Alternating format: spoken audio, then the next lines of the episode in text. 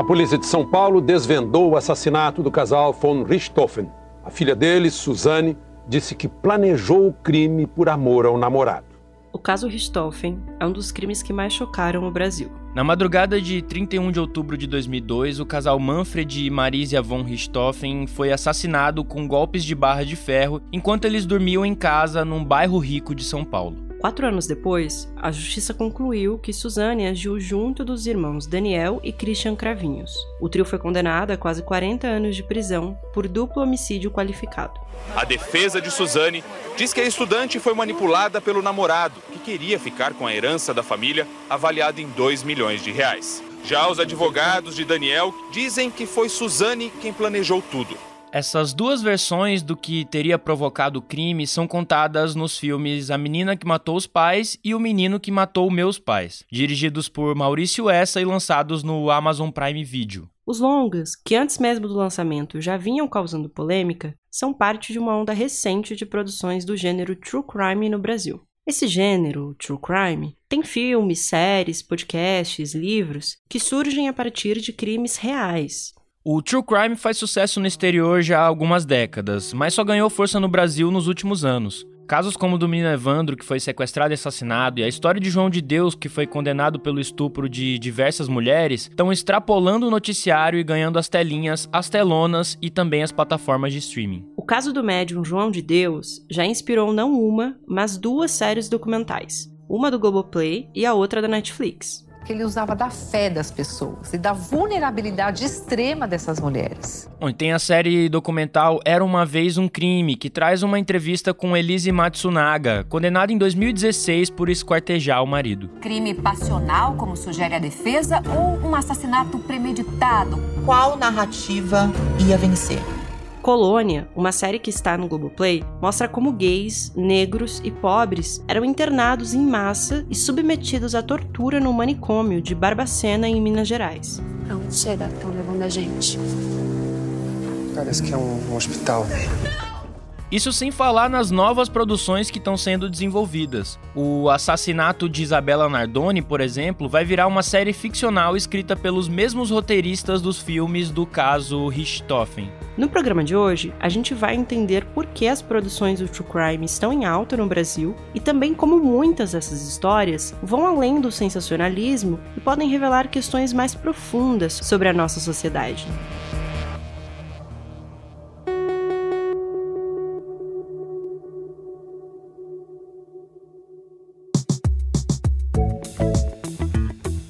Você está ouvindo o Expresso Ilustrado, podcast de cultura da Folha, com episódio novo todas as quintas às quatro da tarde. Eu sou o Lucas Breda. Eu sou a Marina Lourenço e o episódio de hoje tem a edição da DJ Natinha, a Natália Silva, que é a maior especialista em true crime que temos na face da Terra.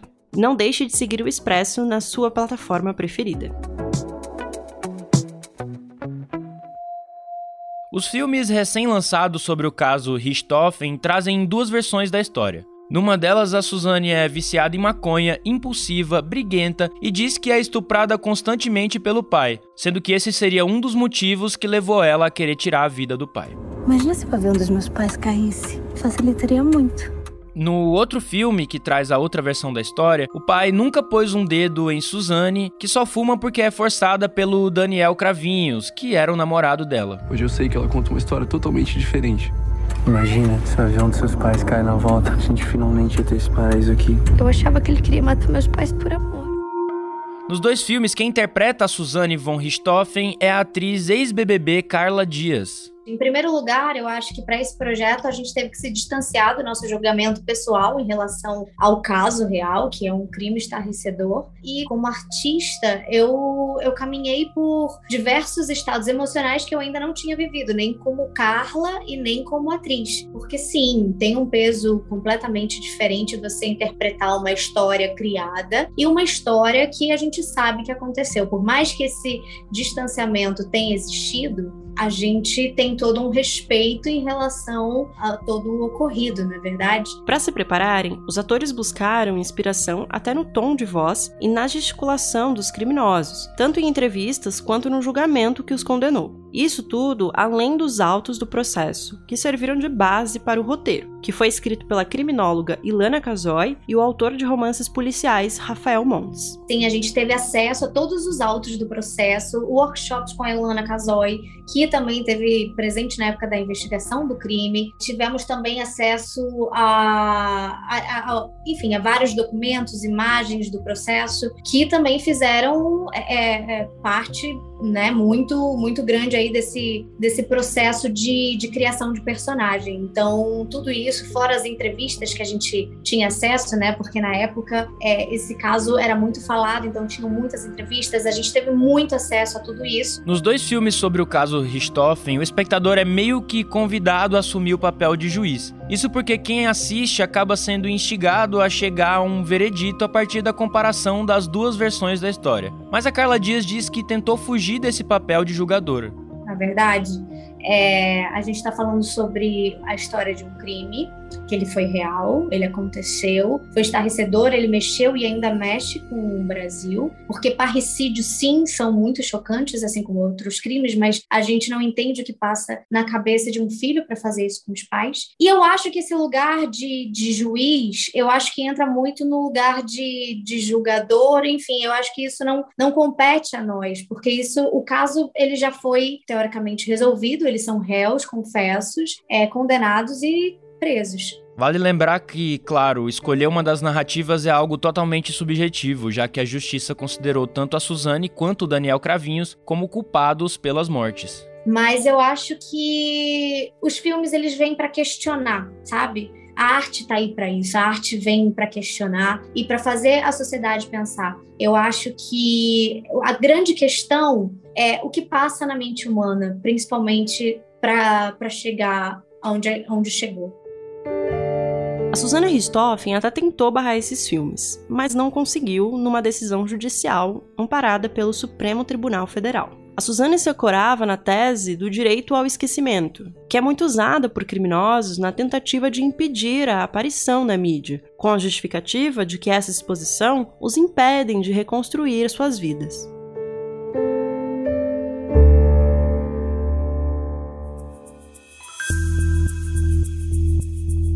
Os filmes sobre o caso Richthofen são os novos expoentes de uma nova onda de filmes, séries e podcasts sobre crimes reais brasileiros, os true crimes, como a gente explicou na abertura do programa. É interessante destacar que esse é um gênero que já faz sucesso no exterior há algumas décadas, mas só ganhou força no Brasil nos últimos anos. Se a gente olhar os Estados Unidos, por exemplo, acho que é o grande exemplo de, de, de ter os maiores podcasts, assim. Esse é o Ivan Mizanzuki, que é autor do podcast Projeto Humanos, o caso Evandro, que virou até série no Globoplay. Se você pegar um top 10, você vai ter alguns de true crime lá no meio, né? Você tem Crime Con, né? Você tem conferência, assim, de, de, de é, galera que curte histórias de crimes. Então já é uma indústria antiga nesse sentido, até fora do, do Brasil também. Ele acredita que o brasileiro passou a olhar para os próprios crimes de uma maneira mais aprofundada, indo além do que saía no noticiário. Eu costumo dizer que só o crime em si não basta, tá? Você precisa de um. Você precisa da história ser bem contada e ela ter elementos que prendam a atenção. Então, muito do, das discussões que eu vejo acontecendo aí com o pessoal que produz true crime, tá interessado em produzir true crime, é, é um tipo, tá, mas como é que a gente conta essa história da maneira que ela precisa ser contada, respeitando uh, o que acontece aqui nos bastidores e também é, respeitando as vítimas e tornando isso interessante para o público, né? Então são vários fatores tem que colocar que eu não vi acontecendo, por exemplo, não vejo acontecendo, por exemplo, no jornalismo policial do dia a dia, né? Que é muito focado no hard news, que é muito focado na, no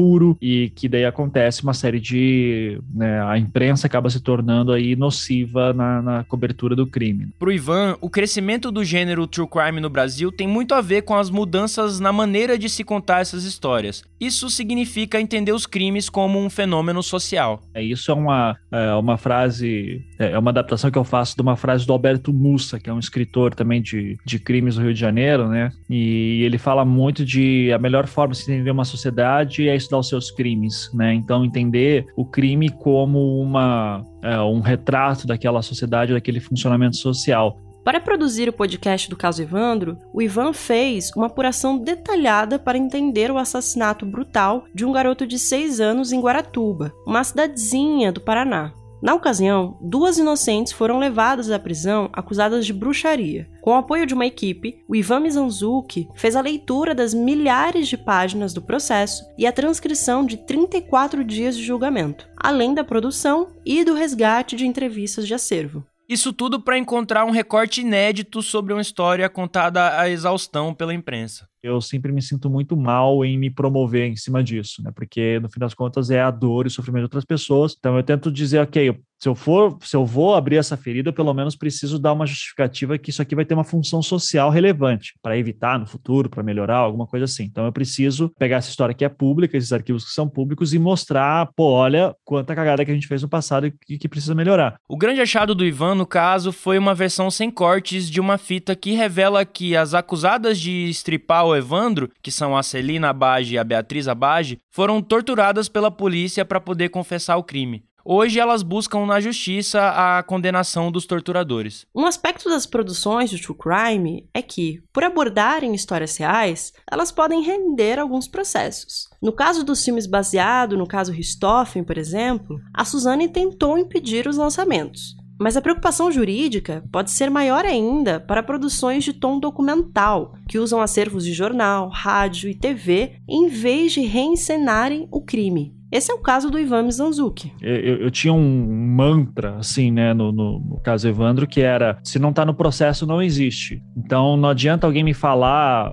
monte de história, boato e tal, se isso não está em algum lugar no processo, nem que seja uma, um termo de declaração que a pessoa fez um cartório dizendo aquela fofoca, né? Então, quando quando eu tomei esse critério, era muito para, ok, se alguém quiser me processar porque eu falei que a pessoa falou aquilo, eu tenho o documento provando.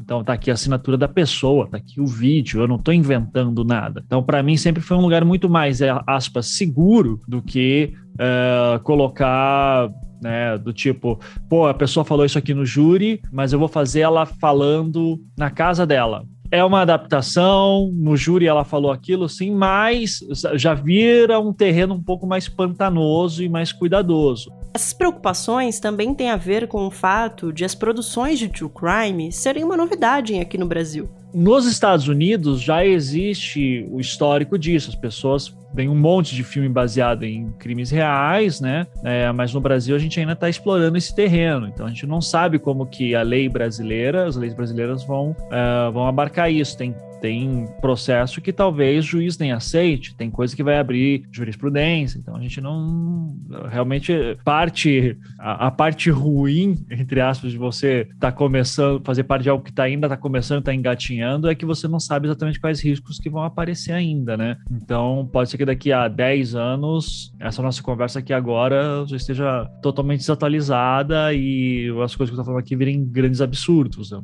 não sei.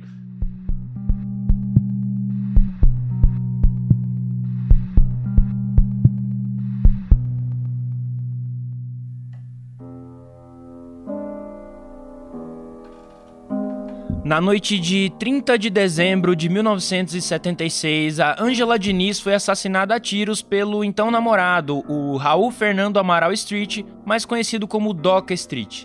No momento do crime, a Angela estava na Praia dos Ossos, no litoral do Rio de Janeiro. O nome dessa praia é também o nome de um podcast que narra o feminicídio do caso. É um tipo de, é um tipo de, de tratamento de uma história dessas que você que só dá para fazer realmente depois de passado um certo tempo, né? Na, no, no, calor da notícia, o noticiário, na verdade, não tem como, não tem muito como fazer isso. Essa é a Branca Viana, a fundadora da Rádio Novelo e que fez o podcast. Esse tipo de podcast ele tem claro, a função de informar e de esclarecer certas coisas, como a gente faz, mas também de entreter. Podcast é também entretenimento. Então, através do entretenimento, através de uma boa história bem contada, com trilha, com roteiro, com vários tipos de áudio diferentes, tem áudio de arquivo, tem áudio em locação, tem áudio gravado em estúdio, tem, tem locução, você consegue costurar uma história e a pessoa vai querer ouvir porque aquilo é interessante, porque aquilo entretém, porque aquilo é uma boa história bem contada. Com oito episódios de mais ou menos uma hora de duração cada um, o Praia dos Ossos mostra como o assassino do Oca Street se tornou para muitos brasileiros não só um herói, como também passou a ser visto como uma vítima do próprio crime que ele cometeu.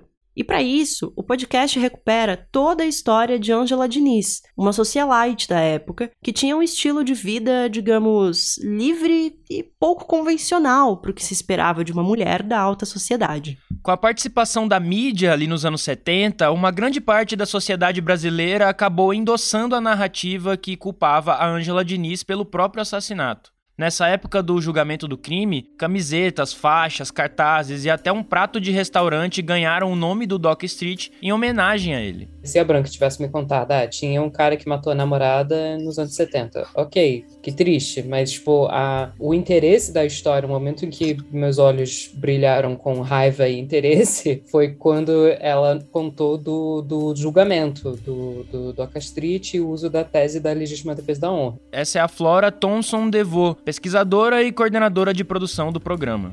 É uma história que parte desse crime, mas que parte, por um lado, para contar a história de vida da, da vítima, como ela nunca foi contada na grande mídia, e, por outro lado, olha para a reação da sociedade a esse crime. Apesar de tratar bastante dessa reação da sociedade ao crime do Doc Street, o Praia dos Ossos também conta com detalhes como o assassinato aconteceu. Ou seja, ele é capaz de agradar mesmo quem não está tão interessado em discussões mais profundas. A gente queria é, contar uma história que mesmo pessoas não engajadas com a luta feminista quisessem ouvir, ficassem seduzidas e que a gente pudesse simplesmente trazer essas coisas que, enfim, a, a crítica quase se faz sozinha, assim, selecionando as coisas e, assim, com, com esse intervalo de tempo, basta você ouvir aqueles textos daquela época é, que, enfim, a, a denúncia se faz.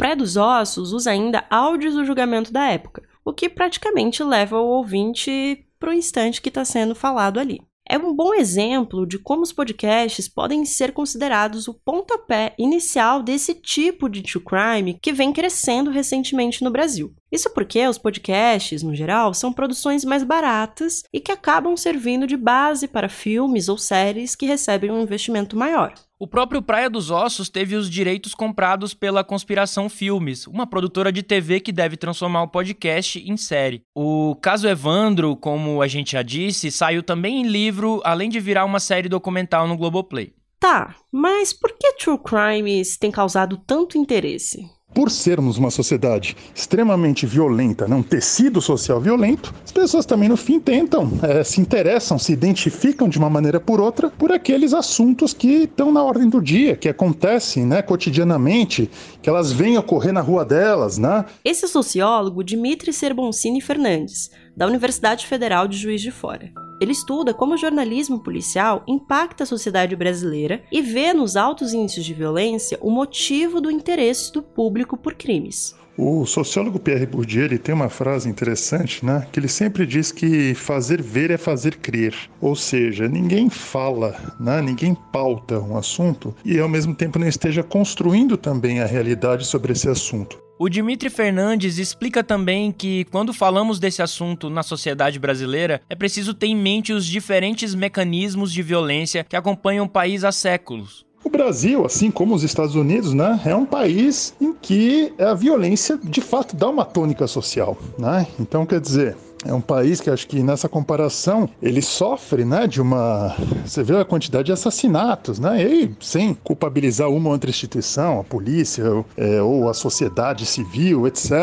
É uma sociedade extremamente violenta nesse sentido. Né? A gente vê que a, a polícia do Brasil é que mais mata e mais morre, né? Várias estatísticas dizem isso. Então quer dizer, é uma sociedade cujos problemas, né, sociais são resolvidos à base da violência, né? Da violência pura e simples. O Estado é um instrumento instrumento da violência e exerce essa violência, né, muitas vezes de forma seletiva, contra grupos específicos, contra grupos minoritários, grupos é, né, que são frágeis em termos sociais, econômicos, etc. Né? E é a forma pela qual o Brasil, há 500 e tantos anos, veio se desenvolvendo. Né? É o país da chibata, se a gente puder dizer assim. Não é raro ligar a TV e se deparar com programas noticiando crimes assustadores e grotescos. Existe até aquela expressão, abre aspas, se espremesse o jornal, sai sangue, fecha aspas. Muitos veículos de notícia usam da violência como uma maneira de reter audiência e por isso se jogam no sensacionalismo. E é aí que existe uma diferença fundamental para esse tipo de conteúdo que noticia crimes reais do cotidiano e de produções do true crime, que embora também abordem crimes reais, tem outro propósito e estética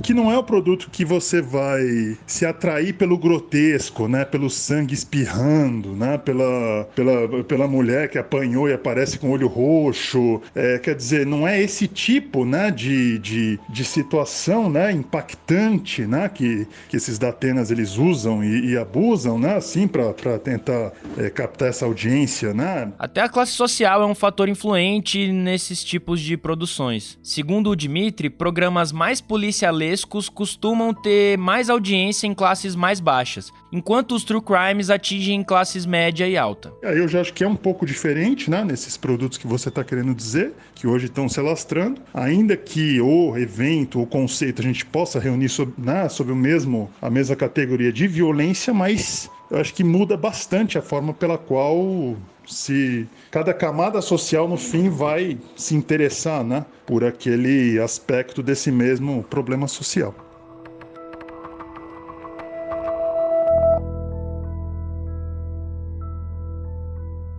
Mas antes de ir embora, fica por aí que a gente tem as dicas da semana.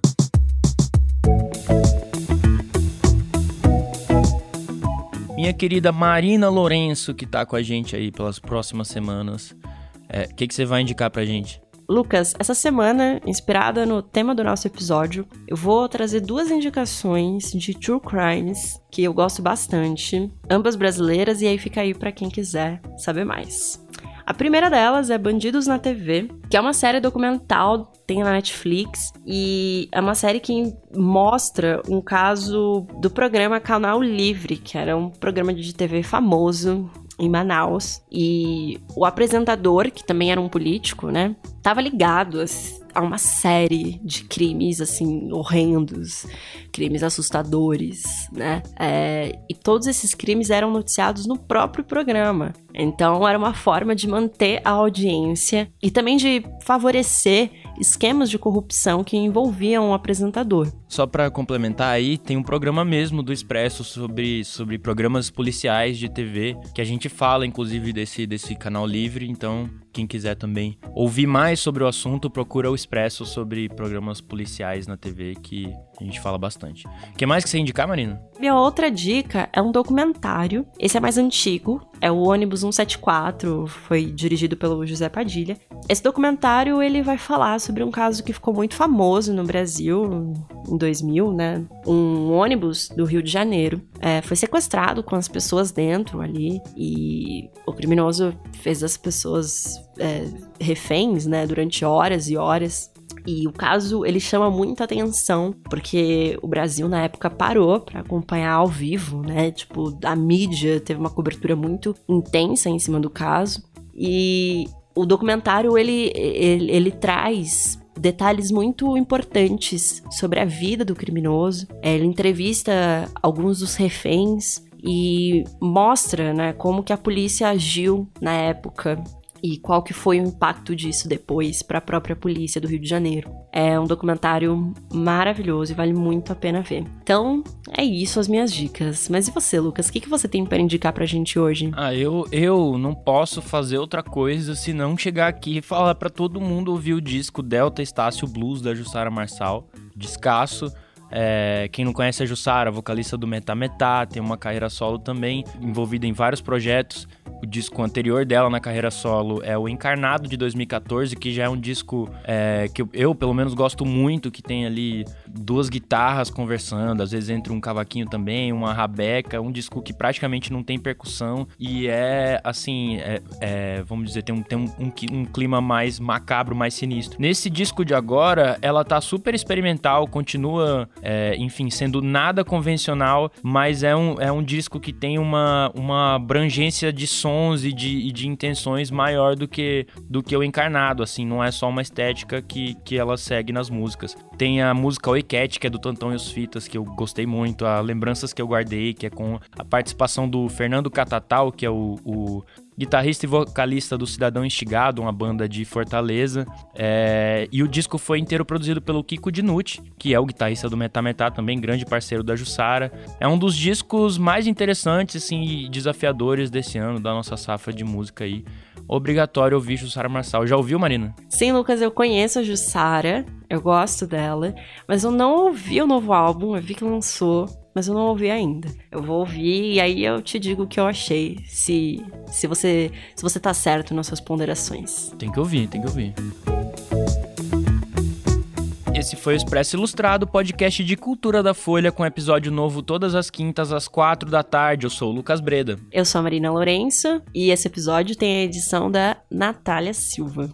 Um beijo, lavem suas mãos e bebam muita água. Um beijo, se cuidem, se vacinem e bebam água. Tchau. Tchau, tchau.